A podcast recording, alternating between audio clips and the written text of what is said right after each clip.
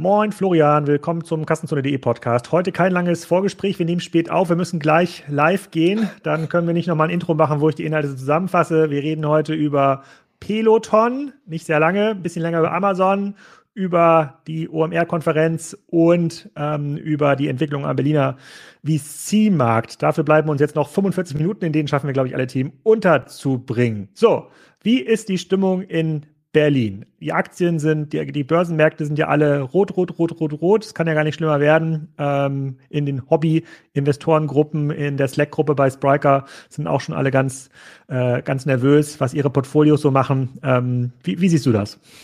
Ja, nehmen wir auch muss sagen, also für die, die das wieder ein zeitverzögert hören, wir nehmen auf hier am 12. Äh, Mai. Ne, gestern war alles rot, rot, rot. Coinbase hat verloren, Zalando hat verloren, About You hat verloren. Also eigentlich hat alles verloren, was so mit Tech irgendwie zu tun hat. Ähm, ja, wie, wie sehe ich das? Also ich glaube sozusagen, wenn man sich das an Public Markets anguckt, ich glaube, klar, letztes Jahr hatten wir sicherlich äh, Übertreibung zum Teil, was Bewertungen angeht. Ich glaube, das ist, ist keine Frage äh, nach oben und jetzt haben wir aus meiner Sicht Übertreibung nach unten. Also dass jetzt irgendwie Zalando Richtung einmal Umsatz geht, obwohl das echt eine sehr gut aufgestellte Firma ist, ähm, oder auch eine About You, wo jetzt da der Aktienkurs ist, das geht ja auch dann schon Richtung einmal Umsatz. Ähm, das ist aus meiner Sicht schon äh, ja die Frage, ob das gerechtfertigt ist. Auch so ein Coinbase, ich glaube gestern 24 Prozent verloren oder 26, also das ist die haben ja eine eigentlich sehr gute Marktposition im Bereich äh, Kryptowährung und so. Also ich frage mich schon, ich glaube schon, dass das jetzt eine Übertreibung ist. Ne? Also ähm, ich glaube schon, dass das jetzt aus meiner Sicht, wenn man eine mittelfristige Sicht auf die Dinge hat, klar, es sind viele Risiken im Markt ne, mit Inflation, Lieferkette und so weiter, das verstehe ich alles, Ukraine-Krieg. Aber mein, meine Wahrnehmung dessen, also der langfristige Trend in Richtung Digitalisierung ist ja weiterhin intakt. Ne, so und äh, und äh, Firmen, die gut gemanagt sind, gut aufgestellt sind, und da gehören ja Zalando oder auch ein About You mit Sicherheit dazu, auch ein HelloFresh, ne, die haben auch wahnsinnig verloren.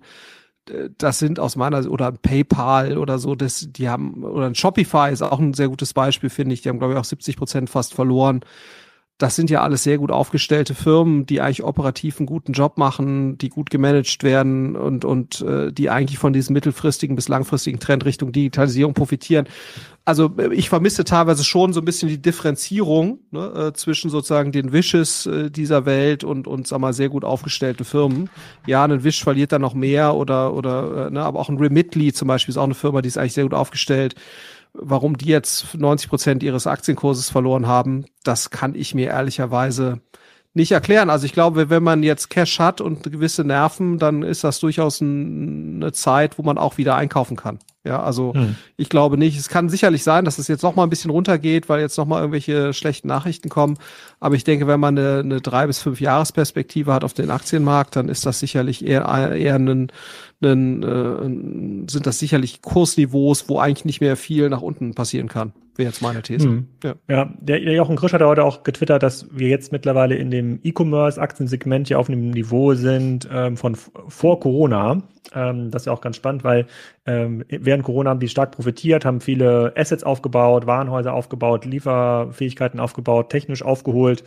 Die sollen jetzt weniger wert sein als vor Corona, ist natürlich schon ein bisschen crazy, dann hättest du ja da auch. Und wir sind ja schon auf einem anderen Niveau, ne? Klar ist jetzt mhm. sozusagen mhm. die Wachstumsraten, das ist ja auch das, was mhm. jetzt wahrscheinlich auch zu ein Beitrag war. Ne, Wachstumsraten vom sehr starken Q1 2021 aufs Q2, äh, Q1 20 22, da sahen natürlich die Wachstumsraten häufig äh, nicht mehr so toll aus, beziehungsweise zum Teil ja geschrumpft. Das verstehe ich alles, aber darf ja trotzdem nicht vergessen, dass wir natürlich uns einfach auf einem Niveau, auf einem ganz anderen Niveau bewegen als 2019. Ja. Hm. Okay, und drückt sich das jetzt durch in die Runden, die ihr begleitet? Ihr seid natürlich sehr stark unterwegs, auch im, äh, im Seed- oder im Early-Segment, aber merkt ihr jetzt schon, dass man dort nicht mehr auf einem PowerPoint-Niveau 10 Millionen Pre-Money investieren muss? Ja, also ich glaube, im Early man es noch nicht so stark. Ne? Also da ist schon so, dass äh, da ist, es gibt ja viele Fonds, die geraced worden sind im letzten Jahr, die aktiv sind. Äh, es gibt weiter, also man hat, glaube ich, weiterhin als, als frühphasiger Founder nehmen wir zumindest noch nicht wahr, dass sich jetzt der Markt total abgekühlt hätte. Also wa mhm. was, was schon so ist, dass in unserer Wahrnehmung, aber das ist natürlich alles sehr subjektiv, dass, dass die Prozesse vielleicht nicht mehr ganz so schnell sind. Ne? Also es war ja wirklich vor einem halben Jahr zum Teil so, dass du eine Company kennengelernt und musstest drei Tage später ein Termsheet irgendwie abgeben. Das ist teilweise ein bisschen ruhiger geworden, das ist aber, glaube ich, auch ganz gut. Also ich glaube, es ist jetzt nicht schlimm, wenn man zwei Wochen hat, äh, eine Company kennenzulernen, bevor man einen Termsheet legt. Ich glaube, das trägt zur Entscheidungsqualität bei, und zwar beidseitig. Also sowohl für den Gründer ist das ganz gut, einen Prozess zu durchlaufen, wo man auch einen Investor kennenlernen kann, als auch umgekehrt. Ich glaube, das trägt zur Entscheidungsfindung bei ähm, äh, also zur Qualität der Entscheidungsfindung. Ähm, aber wir nehmen noch nicht wahr, dass jetzt da die Bewertungen wahnsinnig runtergegangen werden. Ich glaube schon, dass die Leute stärker darauf achten, wie sozusagen, äh, wie sehen die Unit Economics aus bei so einem Businessmodell und so weiter. Ich glaube, das rückt stärker in Fokus. Das ist, glaube ich, auch gut. Wo man schon eine deutliche Abkühlung merkt, ist im späterphasigen Bereich. Ne, das muss man, das muss man ganz klar sagen. Also Wachstumsrunden sind schwieriger geworden, dass sie überhaupt stattfinden. Äh, und äh, was mit Sicherheit deutlich üblicher jetzt ist in den Diskussionen, sind Absicherungen nach unten. Ne? Das hat eine Zeit lang keinen so richtig interessiert. Das ist sicherlich auch nicht gut. Jetzt äh, versuchen Wachstumsinvestoren, und das ist ja auch nachvollziehbar, ne, äh, zu sagen, okay, wie kann ich ähm, eine Mindestverzinsung einziehen, wie kann ich äh, sozusagen eine, äh, eine Liquidationspräferenz nicht mit einem einfachen Faktor, sondern vielleicht 1,5 oder 1,3-fach verwenden, also was ja auch de facto eine Absicherung unten ist. Das sind sicherlich Diskussionen, die deutlich häufiger stattfinden.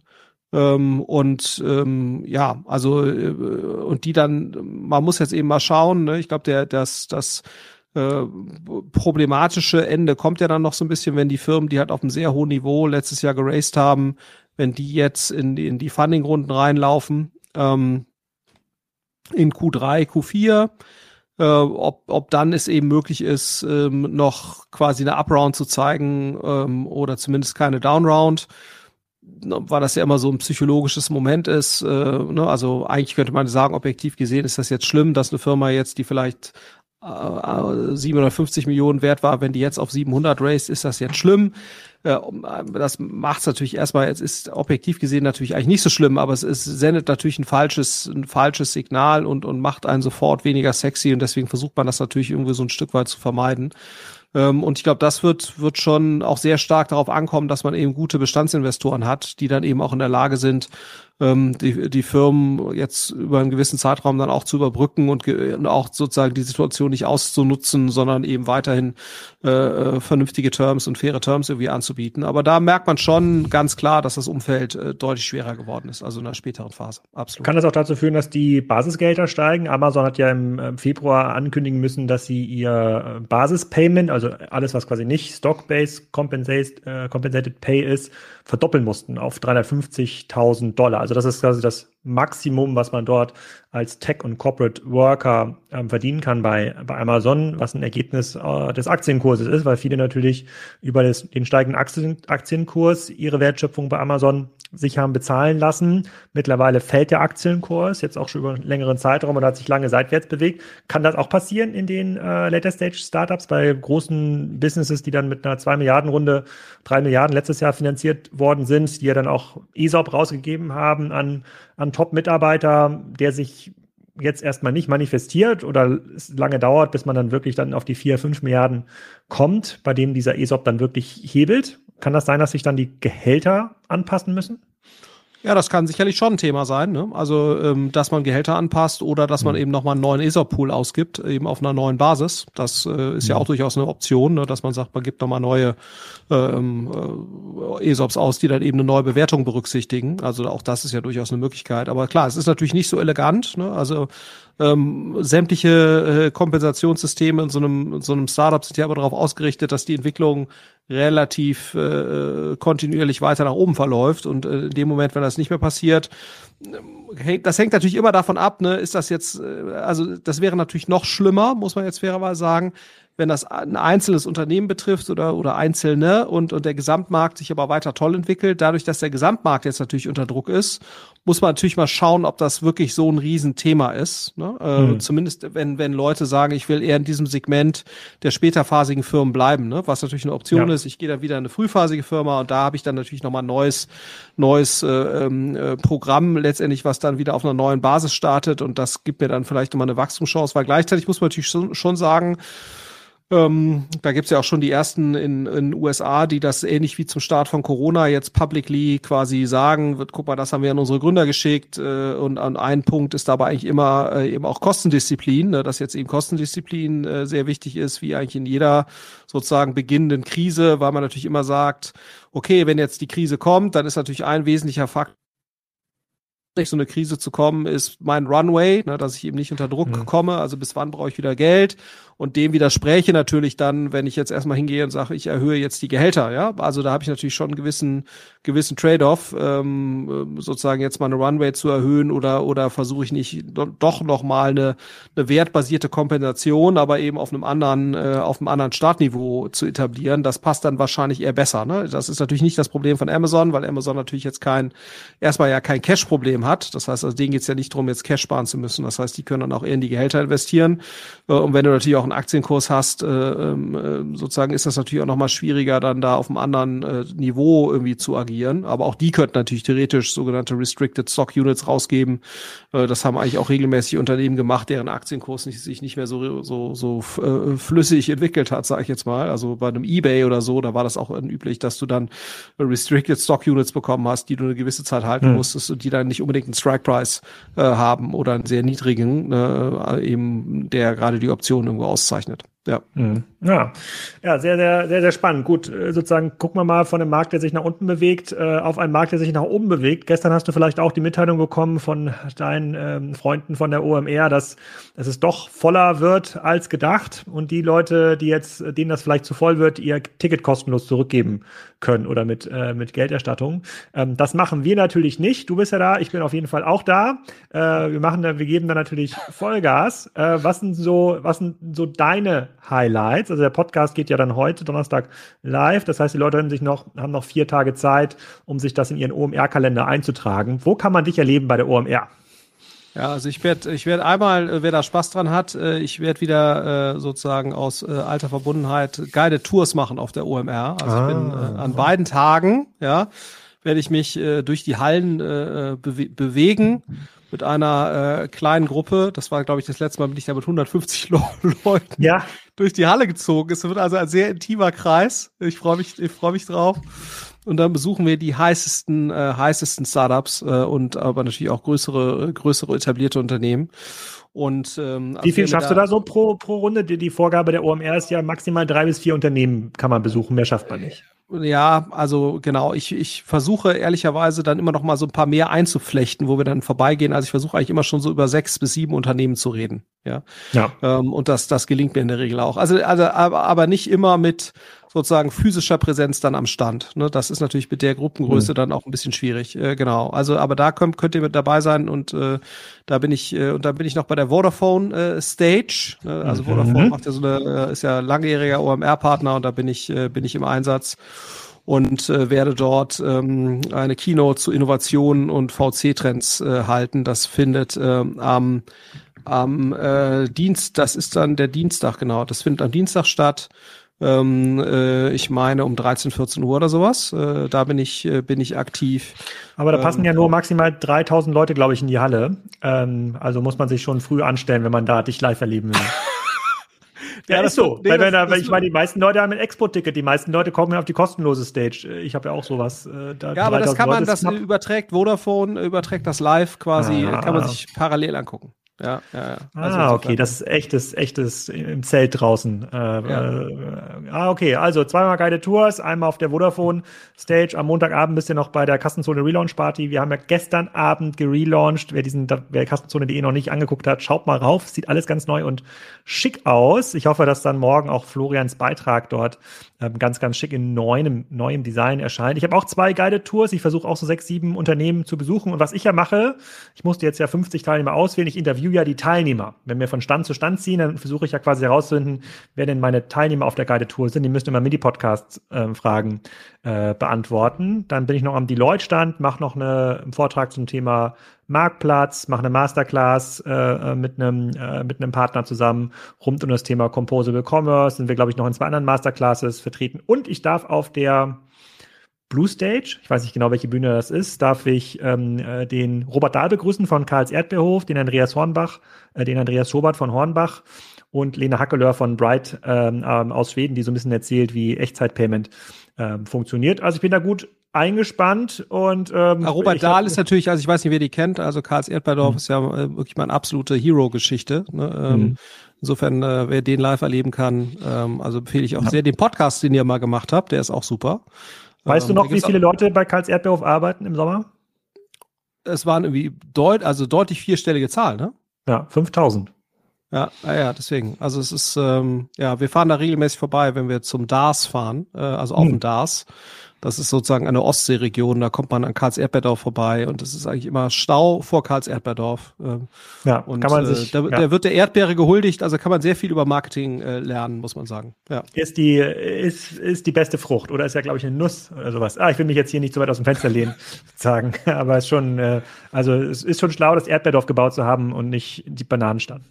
Eine Woche nach der OMR findet ja die äh, Spriker Excite statt. Ähm, die ist auch relativ prominent besetzt. Wir haben nur 500 Leute vor Ort. Dort gibt es noch ein paar Freitickets. Könnt ihr euch einfach melden bei mir. Ich stelle den Link auch in die Show Notes. Michael Phelps, der Rekord-Olympiasieger, ist da. Bob Eiger, der Disney-CEO, der eigentlich alle großen Entwicklungen von Disney in den letzten Jahren begleitet hat. Ähm, Disney Plus, die Akquisition von Marvel, die Akquisition von Pixar, die Akquisition vom ähm, Star Wars-Universum. Ähm, also da ist eine ganze Menge zu sehen und zu hören. Du bist auch da?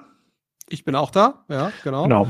Ich lasse mir natürlich Michael Phelps nicht entgehen. Ja. Ab, absolut. Da gibt es auch nochmal Meet and Greet. Vielleicht können wir dich da nochmal vorne in die äh, Meet and Greet-Schlange äh, stecken mit, mit Michael Phelps. So, jetzt müssen wir aber noch mal ein bisschen hier äh, ordentlichen Content ähm, produzieren. Es gab so ein paar Nachrichten ähm, rund um eine Tech-Aktie, die hat mir so ein bisschen Sorgen äh, bereitet. Wir hatten schon mal drüber gesprochen, über Peloton beim letzten Mal. So, äh, so ein bisschen lustig. Die sind mittlerweile auch auf einem Bewertungsniveau von einmal Umsatz und äh, da hat jetzt der neue CEO, der wurde ja ausgewechselt, auch einen äh, noch einen äh, Brief geschrieben, die letzten Quarterly Results mal so ein bisschen zitiert und ähm, spricht dort ganz, ganz offen von einer äh, von einem Restrukturierungscase. Äh, ja, wir haben wir haben hier stark sinkende ähm, Umsätze, wir haben äh, sozusagen doppelte Ausgaben. Also wir haben jetzt die äh die haben in den letzten ähm, in den letzten Jahren ähm, eigentlich ein ganz gutes Business gemacht, sind stark gewachsen, aber jetzt bricht es so ein bisschen in sich zusammen. Sie kriegen gar nicht mehr genug von diesen Bikes ähm, verkauft. Die Ausgaben steigen ins Unermessliche. Damit äh, äh, sinkt natürlich auch der Gewinn, beziehungsweise ähm, verfällt ins Negative. In diesem Börsenbrief, den der ähm, neue CEO geschrieben hat, äh, wurde etwas davon geredet, dass jetzt das Retail-Geschäft angefeuert werden soll. Also die Bikes sollen nicht mehr direkt verkauft werden, sondern sollen auch zusätzlich über den Handel verkauft werden und da haben dann bei mir alle Alarmglocken ähm, geschrillt. Ähm, und da frage ich mich, wie kann man denn so ein cooles Business, was durchschnittliche Geräte für 2000 Dollar an Endkunden verkauft, die in der Produktion eigentlich nur ein paar hundert Dollar kosten, zusätzlich noch 30 Euro äh, pro Monat oder 30 Dollar pro Monat ähm, Subscription verkauft, wie kann man das denn so gegen die Wand fahren? Hast du da eine Idee?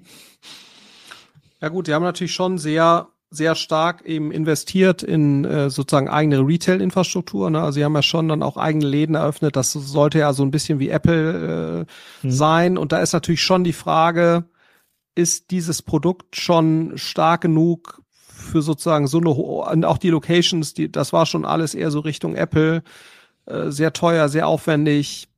Und da ist natürlich schon die Frage, äh, gibt dieses, ist das Business sozusagen schon so etabliert, auch das Produktportfolio so in der Breite quasi äh, ähm, adressierbar oder ist der Markt in der in der in der Breite so adressierbar, wie das eben bei einem Apple der Fall ist, ne? dass dass es das wirklich hergibt ähm, und, und das scheint ja dann offenbar eben nicht der Fall gewesen zu sein. Zumal, das muss man eben auch sagen, jetzt die Wachstumsdynamik, das, das war ja relativ klar, dass die Wachstumsdynamik deutlich zurückgehen würde nach Corona, weil natürlich die Leute wieder ins Fitnessstudio gehen und so weiter. Das ist ja schon ein absolutes Premium-Produkt. Ne? Also auch ähm, ähm, das kostet ja quasi so viel wie ein Fitnessstudio nochmal im Monat dazu, plus eben diese Geräteanschaffung. Ähm, ähm, und das ist dann eben angesichts der, der alternative Fitnessstudio oder der Möglichkeit, einfach wieder im Verein Sport zu machen oder so, das, was halt eine ganze Zeit lang weggefallen ist, das hat natürlich schon wahnsinnig viel Wachstumsdynamik da rausgenommen. Andererseits, ne, es gibt, glaube ich, schon, also wenn man mit, mit Leuten spricht und, und Nutzerstimmen hört, es gibt ja schon eine sehr eingeschworene Fangemeinde von diesem Thema. Also ich denke, wenn man es schafft, die Retail-Infrastruktur auf ein, auf ein kleineres äh, Umsatzniveau passen und auch die Kostenstrukturen, äh, die da ansonsten in dem Business, den ganzen Overhead und so weiter, äh, auf, auf eine kleinere Umsatzgröße anzupassen. Ich kann mir schon vorstellen, dass es für dieses äh, Business einen gewissen, gewissen Markt äh, gibt. Die Frage ist eben, deswegen finde ich ehrlicherweise den Gedanken zu sagen, ich nutze eine Third-Party-Retail-Struktur, den finde ich nachvollziehbar, weil natürlich schon die Frage ist, ob, ob dieses Geschäft ein Direct-to-Consumer-Ansatz, der komplett selbst orchestriert ist mit eigenen Fixkosten und weiter, ob, ob das Business das wirklich hergibt oder ob es nicht mehr Sinn macht, äh, sich eben hochwertigere Retail-Partner zu suchen und, und äh, dann eben ein Teilsegment, äh, die eher, die eher oberen Teilsegmente, äh, die die Kunden, die diese Retail-Partner dann schon haben, die dann eben zu bedienen. Ja, also ob das nicht mhm. der schlauere Ansatz ist. Ja. Mhm. Aber ähm, also ist sehr richtig, dass die relativ viel investiert haben in die Marke. Sie sagen ja auch selber, dass sie hinter ähm, Apple die zweitbeliebteste äh, Marke sind in den USA, noch vor, äh, noch vor einem, äh, ähm, Shopify. Ähm, sie haben ein paar Millionen ähm, Subscriber, die das nutzen. Sie, äh, ähm, sie, sie reporten ja auch die Anzahl der Workouts, also in Q3 21 waren es 171 Millionen Workouts, in Q3 22, 184 Millionen Workouts bei einer doppelten äh, sozusagen Operating Expense Basis, also bei doppelten Kosten. Da scheinen noch nicht so richtig die Skaleneffekte einge ein, ähm, eingesetzt zu haben. Ich sehe das Business so ein bisschen im Vergleich zu HelloFresh, weil HelloFresh braucht ja gar nicht so viele Kunden. Die haben ja, glaube ich, eine Million knapp an Kunden. Die sind aber extrem treu und kaufen auch dieses Produkt. Und mhm. ähm, vielleicht ist Peloton tatsächlich so ein Nischenprodukt, wo es weltweit fünf Millionen richtig gute Kunden gibt und die kann man auch mit dieser Subscription glücklich machen, auf die kann man sich konzentrieren, aber es ist vielleicht doch nicht so eine skalierbare Marke wie ein Apple. Und so haben sie ja gespendet. Sie haben ja im Grunde genommen gespendet, um the next Apple zu werden, aber eigentlich sind sie das nächste HelloFresh für, für Fitness. Ja, ja, also genau, HelloFresh ist natürlich schon sozusagen eher Mid-Market-Segment äh, positioniert, würde ich sagen. Ne? Also Mid to Upper Market. Das hier ist natürlich relativ als, als HelloFresh, aber ich finde trotzdem den Vergleich äh, ganz gut. Du musst halt eben gucken, wie schaffst du es, ähm, äh, eine, eine Operating Expense zu haben, die halt angepasst ist äh, und Fixkosten zu haben, die angepasst auf deine potenzielle Kundenbasis. Und die haben die vermutlich haben wir, glaube ich, Konsens, äh, die hat, hat Peloton einfach deutlich überschätzt. Ähm, und da ist das Produktportfolio von Apple, ich meine, jeder braucht halt ein Smartphone und, und Apple hat dann da halt einen gewissen Marktanteil. Samsung ist trotzdem natürlich von der Anzahl der Geräte größer, aber äh, Apple ist dann eben in einem gewissen Kundensegment, sind die halt der klare Marktführer und das ist aber letztendlich natürlich für jeden adressierbar. Und das ist wahrscheinlich die Fehleinschätzung von, von Peloton, dass mhm. das hier eben dann doch eher ein Nischen, äh, Nischenprodukt ist. Ähm, aber äh, ich meine, die Firma ist ja immer noch dreieinhalb Milliarden äh, äh wert. Ne? Also das ist ja, ist ja äh, durchaus ein veritables Unternehmen. Ähm, und wenn man es jetzt eben noch schafft, da die, die Kostenstruktur entsprechend anzupassen, ähm, äh, dann kann ich mir schon vorstellen, dass das, dass das geht. Ne? Das Problem ist natürlich nur immer, wenn du einmal quasi so diese Sexiness verloren hast äh, als, als Geschäft, das strahlt natürlich auch auf die Marke ab. Ne? Ähm, also die Frage ist immer, wie stark nimmt der Konsument sowas wahr? Also das überschätzt man ja, weil wir in unserer Bubble nehmen natürlich dann solche Nachrichten rund um Unternehmen sehr stark wahr. Ob das die Endkonsumenten tun ähm, äh, oder in welchem Maße die das tun, das steht dann immer noch mal auf dem anderen Blatt. Ne? Aber ich bin jetzt, was, was das Business Peloton an sich angeht, ich glaube schon, dass das ein funktionsfähiges Business ist. Also ich glaube, dass das ist deutlich, also wenn man das so aufstellt, wie, wie das eben der Größenordnung angemessen mhm. ist. Ich glaube, die Frage, die Frage, ob das überhaupt so geht, ist deutlich klarer mit Ja beantwortbar, äh, als das jetzt bei bei The Wish oder so der Fall ist, ne? äh, wo du sagst so das so oder auch bei, sicherlich bei bei äh, den Quick Commerce Diensten, wo sicherlich deutlich mehr Fragezeichen daran sind, wie das eben an sich funktionieren kann. Äh, deswegen bin ich da gar nicht so negativ äh, äh, insgesamt. Man muss halt nur gucken, dass man es schafft, da aus diesem Loch wieder rauszukommen und und mhm. natürlich diese Problematik, die wir gerade hatten, ne? Äh, äh, was ist jetzt mit den besten Leuten, die die haben? Äh, schaffen die das, sich darauf einzustellen, auf diese neue uh, the, the new way of doing business? Ne? Deren Stock Options sind natürlich auch alle unter Wasser. Das heißt, da, da ist natürlich schon die Frage, ob man es auch schafft, äh, quasi eine, eine Mannschaft an Bord zu, zu halten oder eben dann gegebenenfalls neu aufzustellen, die eben diesen Turnaround äh, schafft und um dann auch wieder auf eine positive Trajektorie zu kommen. Ne? Weil sonst verlierst du natürlich auch die guten Leute äh, ja. und, und bist für die Creator nicht attraktiv genug. Ne? Du brauchst ja Leute, die quasi dann diese Workouts anbieten. Das ist ja das, was Peloton so besonders macht und, und ähm, dass sie da eben echt coole äh, Trainer haben und so weiter. Und das ist jetzt die Frage, ob die halt bleiben wollen bei einem Unternehmen, was so ein bisschen äh, auch sehr öffentlich von der Erfolgsspur abgerückt ist. Ja, Sie haben ja im äh, Februar, glaube ich, in, ähm, announced, dass Sie 20 Prozent Ihrer Mitarbeiter entlassen, 2800 Leute, die dann aber einen, einen freien Peloton-Zugang bekommen. Ich bin mir nicht ganz sicher, ob das so eine smarte Kommunikation war, aber ähm, genau, bei den Finanzen sieht es nicht so gut aus. Sie haben in, in Q3, glaube ich, 750 ähm, Millionen Netloss, haben noch 800 Millionen auf dem Konto, mussten jetzt nochmal einen Debt-Vertrag abschließen. Ich glaube, mit JP Morgan, Goldman Sachs war es über 800 Millionen, der ihm bei dem bei der aktuellen Burnrate aber gerade mal zwei Quartale bringt. Also ich würde erwarten, dass wir da jetzt noch mal ähm, ja 5000, wenn nicht sogar mehr äh, sozusagen Entlassungen sehen bei bei Peloton kurzfristig, weil sonst kriegt man das Business nicht restrukturiert und gerade jetzt, wo die Konjunktur anfängt zu lahmen, die Infl äh, Inflation steigt, welcher Haushalt äh, kauft sich dann dann ein überteuertes Fitnessbike? Also es ist halt, es sind jetzt gerade so ein paar Trends, die jetzt nicht für Peloton sprechen. Im Kern, glaube ich, super solide, aber sie haben jetzt quasi so einen Wasserkopf drumherum aufgebaut und in die falsche Richtung expandiert ähm, mit, einer, mit einer Kostenbasis, die sie jetzt ähm, ja, gefühlt killt. Könnte es denn jemand kaufen? Also wenn es jetzt Peloton jetzt runtergeht nochmal auf zwei Milliarden, äh, Marktkapitalisierung. Die haben immer noch sieben Millionen extrem geile, attraktive Kunden. Gibt es jemanden aus deiner Sicht, der es kaufen könnte, für den diese sieben Millionen Kunden sehr attraktiv sind? Ja, kann sich natürlich schon überlegen, ne, ob man, ob man sozusagen als, als Sport ähm, äh, Unternehmen, ne, ob das jetzt Adidas oder Nike, ja. Finde ich jetzt schon nicht so fernliegend, äh, dass man ja. sagt, man, man legt sich eben sowas zu, weil das natürlich dann auch wieder so ein bisschen in diese Strategie passt, äh, äh, ich habe Device beim Kunden, um dann eben dort äh, auch äh, Daten zu deren Sportverhalten aufzunehmen. Also insofern, das finde ich jetzt nicht ganz, fände ich jetzt nicht so inkonsequent, ähm, äh, das eben, äh, das eben mit dazu zu, äh, dazu zu nehmen. Ja. ja. Das kann ich mir schon vorstellen. Oder ab einem gewissen Punkt sicherlich auch ein Private Equity Unternehmen, äh, was eben eher auf Restrukturierung ähm, äh, sozusagen äh, spezialisiert ist und das ausstellt. Und das hat, hätte natürlich den Vorteil, muss man sagen, äh, dass eben ein Private Equity Unternehmen, was das dann neu übernimmt und dann von der Börse auch nehmen könnte, äh, die Restrukturierung durchführen kann, ne? also ohne Börsenkurs, hm. äh, Reporting-Pflichten äh, und natürlich auch den riesen Vorteil hätte, im Prinzip nochmal ein Management reinzubringen, was dann ganz, äh, äh, was man dann incentivieren könnte. Ja, das ist natürlich auch nochmal ein Vorteil, wo man dann wirklich das, das gesunkene äh, Bewertungsniveau in, äh, äh, als Basis nimmt für die, für die Incentivierung.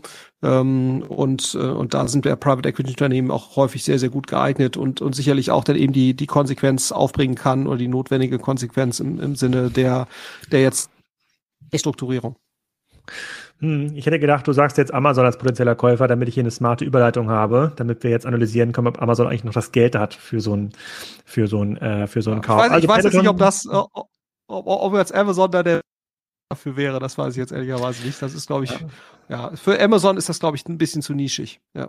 Hm, das, äh, das kann gut sein, aber sie haben ja schon andere Nischensachen gekauft, wie Wut.com zum Beispiel damals, auch eine krasse Nische, Zappos, auch ein Amazon-Kauf. Ähm, aber das, damals war Amazon auch noch deutlich kleiner, da waren das größere Akquisitionen für Amazon.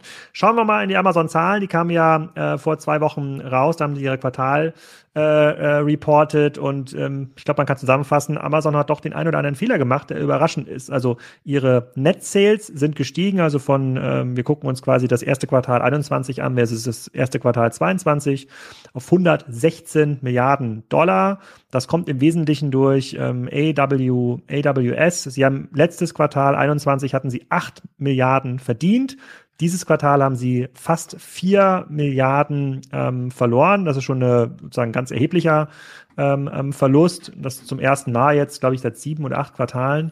Und was ich am erstaunlichsten finde, ist, dass sie ähm, auch in Nordamerika wieder äh, unprofitabel geworden sind. Dort sind sie eigentlich nur ein ganz, ganz kleines bisschen gewachsen, ähm, sind aber deutlich unprofitabel geworden mit anderthalb Milliarden. Und das internationale Geschäft ist ähm, Land unter. Im internationalen Geschäft haben sie zwei Milliarden verloren, von 30,6 Milliarden auf 28,7 Milliarden sind sie da gefallen, haben weiterhin Verlust, was so ein bisschen meine These stützt, dass sie da wahrscheinlich vorsichtiger sein werden bei diesen ähm, Expansionen ähm, in Polen, Schweden, und ein paar anderen Märkten, weil da zahlen sie richtig viel ähm, drauf. Ähm, einziger Lichtblick und das ist eigentlich eine sehr traurige Nachricht für Amazon ist, ähm, die physischen Stores, die Whole Foods haben zugelegt von 4 Milliarden auf 4,5 äh, Milliarden. Fairerweise sind die auch in den letzten Quartalen immer gesunken. Das heißt, die konnten so einen kleinen Rebound-Effekt ähm, nochmal verzeichnen. Aber Außer AWS sah eigentlich alles ganz schwarz aus und da gab es äh, verschiedene Erklärungsversuche rund um diese ähm, rund um diese Entwicklung. Amazon hat es ja auch selber versucht, ein bisschen äh, äh, ein bisschen zu erklären, aber es gibt natürlich so drei äh, ähm, ähm drei große äh, drei große Effekte, die sie da so ein bisschen ähm, runterziehen. Das eine ist natürlich die Inflation. Es wird alles teurer, Diesel wird teurer, Flugbenzin wird teurer, äh, ähm, ähm, die, dort, die dort quasi Amazon an der Kostenseite ein bisschen, äh, ein bisschen stresst. Dann ist, ähm, dann sind Mitarbeiter deutlich, deutlich teurer geworden. Sie haben extrem viele Mitarbeiter eingestellt ähm, während Corona überhired, die jetzt aber so in dieser Anzahl gerade in dieser Phase gerade nicht mehr so gebraucht werden, aber sitzen auf den Kosten. Und dann haben sie auch noch zu viel Fulfillment Capacity aufgebaut. Also die haben ganz, ganz viele Lager gebaut ähm, in der Hoffnung, dass die dass diese Corona-Wachstumsraten ein bisschen länger anhalten und sitzen jetzt auf zwei bis drei Milliarden Extrakosten pro Quartal. Das ist überraschend, dass Amazon quasi so super progressiv in den Markt reingeplant hat und damit ja äh, sozusagen für die Börse ein desaströses Ergebnis ähm, ähm, produziert hat. So, lässt dich das jetzt an der fundamentalen Kraft von Amazon zweifeln oder bleibst du da weiter long? Ich bleib da weiter bleibt da weiter long. Also gerade jetzt nach, nach den Kursverlusten. Ähm, also Wo stehen wir jetzt gerade? Äh, wir nehmen heute auf. Ach, hier habe ich Peloton. Da, da, da, geht es ja schon quasi unter die Nulllinie. Ähm, ich glaube 2000 Dollar gerade, oder? Kann das sein? Ja. ja. Die waren wir bei also 3.500 Dollar. Deswegen, also auch schon ordentlich verloren. Ne? Mhm. Ähm, und, äh, und ich glaube grundsätzlich diese Kombination aus Retail-Geschäft, FBA, wo dann auch Logistic Revenues reinkommen für Dritte, Marktplatz, AWS. Na klar, AWS ist ein kompetitiver Markt, weil natürlich auch viele andere äh, auch wirklich gute Anbieter mit mit ähm, mit Azure, also Microsoft und und Google ähm, den Cloud-Produkten da auch eben reingehen, verschiedene Drittanbieter dann noch. Also das ist ein kompetitiver Markt, aber AWS steht ja weiterhin gut da. Und natürlich Amazon Media Services, ne, die ja mhm. äh, jetzt erstmal, glaube ich, im letzten Quartal, also im Vorquartal schon separat ausgewiesen wurden, ja auch jetzt schon das drittgrößte Werbebusiness. Klar, das leidet jetzt natürlich, wenn der Gesamtkonsum äh, ein Stück weit sich eintrübt. Und, und das ist ja schon so, das sieht man ja auch bei, bei Zalando, das sieht man bei About You, das sieht man bei, bei HelloFresh, das schon Produkte, die sozusagen jetzt ein bisschen äh, ja nicht unbedingt äh, total erforderlich sind oder eher einen gewissen Luxuscharakter haben, dass dort äh, oder Westwing hat man es ja auch gesehen, Umsatzrückgang, äh, dass die natürlich ein Stück weit leiden und davon hat Amazon natürlich auch in einigen Produktkategorien, das sind auch Produkte, die braucht man jetzt nicht unbedingt. Das heißt, wenn der Konsum sich eintrübt, dann, dann wird es auch dort äh, Rückgänge geben, aber grundsätzlich ändert das, glaube ich, nichts dran, dass weiterhin ein, ein ähm, Offline-to-Online-Shift äh, stattfindet, also dass weiterhin sich, äh, äh, sich sozusagen Handelsströme oder Handelsaktivität oder Kaufaktivität in den Online-Bereich äh, verlagert. Davon wird Amazon profitieren, äh, sowohl weil sie da direktes Geschäft abwickeln, als auch eben im Werbegeschäft, als auch eben durch das Cloud-Geschäft, was weiter äh, wächst als, als Gesamtmarkt. Davon wird Amazon was abkriegen. Die sind weiterhin da sehr gut positioniert. Also ich sehe jetzt nicht so richtig und, und der Werbe, das Werbegeschäft wird ja dann Moment, wenn, wenn diese Krise jetzt, die wir aktuell sehen, vorüber ist und dass jede Krise ist ja irgendwann vorbei, wird sich Amazon auch wieder sehr gut äh, da vermutlich entwickeln. Also insofern würde ich jetzt nicht sein und dass jetzt Amazon überinvestiert hat in Logistikkapazität, ähm, das, ähm, ja, das ist vielleicht kurzfristig ein Thema wenn man äh, mittelfristig dran glaubt, dass, dass das E-Commerce-Volumen weiter steigt, äh, dann wird das, ist das ja ein temporäres Problem und dann ist man wieder gut aufgestellt. Und das ist nun mal das Problem bei Logistikinfrastruktur. Da hast du halt immer erhebliche Vorläufe. Selbst wenn du so gut bist wie Amazon, brauchst du halt einfach äh, mindestens mal sechs bis zwölf Monate, um so eine neue Logistikstruktur ans Laufen zu kriegen. Du hast und das ist nur dann der Fall, wenn du sozusagen schon genau weißt, wo du es hinbauen musst und die Genehmigung hast und so weiter. Ähm, immer erhebliche Vorläufe und und äh, das wird Amazon beim nächsten Aufschwung helfen, das jetzt gemacht zu haben.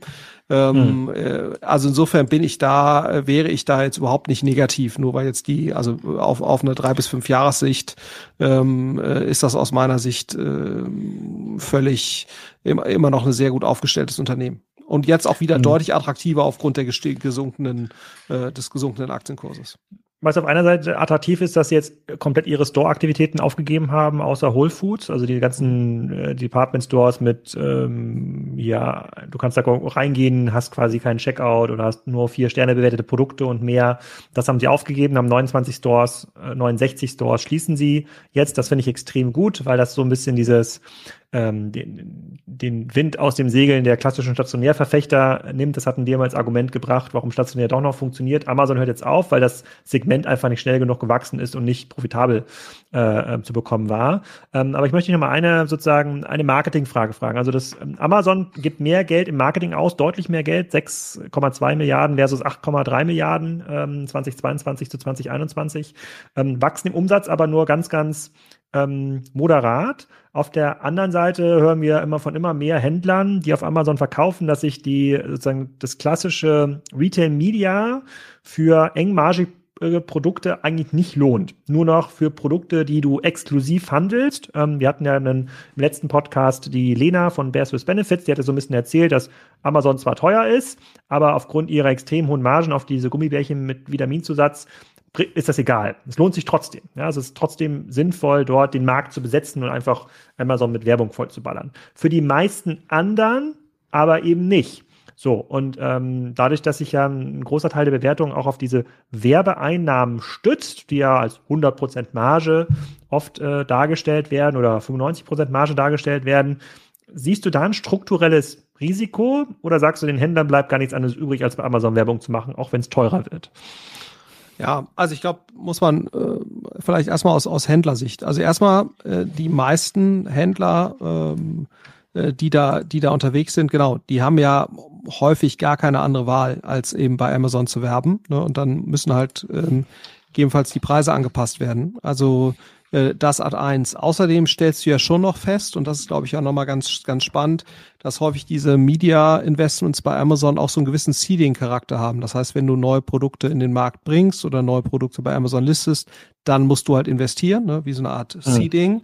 Äh, und wenn du dann einmal eine gewisse Bewertungsbasis erreicht hast ähm, äh, ähm, und äh, darüber quasi dokumentieren kannst, dass du eigentlich ein gutes Produkt hast, was, was beim Konsumenten äh, äh, gut, gut performt, äh, äh, gemessen an den Erwartungen, dann hast du eigentlich auch eine organische Reichweite innerhalb von, von Amazon, die dann ein gewisses Umsatzniveau äh, letztendlich äh, dir ermöglicht. Und, und dann hast du ja nur noch in Anführungsstrichen die reinen Marktplatzgebühren. Ne? Mhm. Ähm, äh, die, die, also du hast schon eben so einen Effekt, dass du sagst, du bist in der Lage, dir mit einem initialen Investment in Amazon Media gewisse organische ähm, äh, sozusagen Reichweite äh, im Sinne von organischen Umsatz dann eben zu liefern.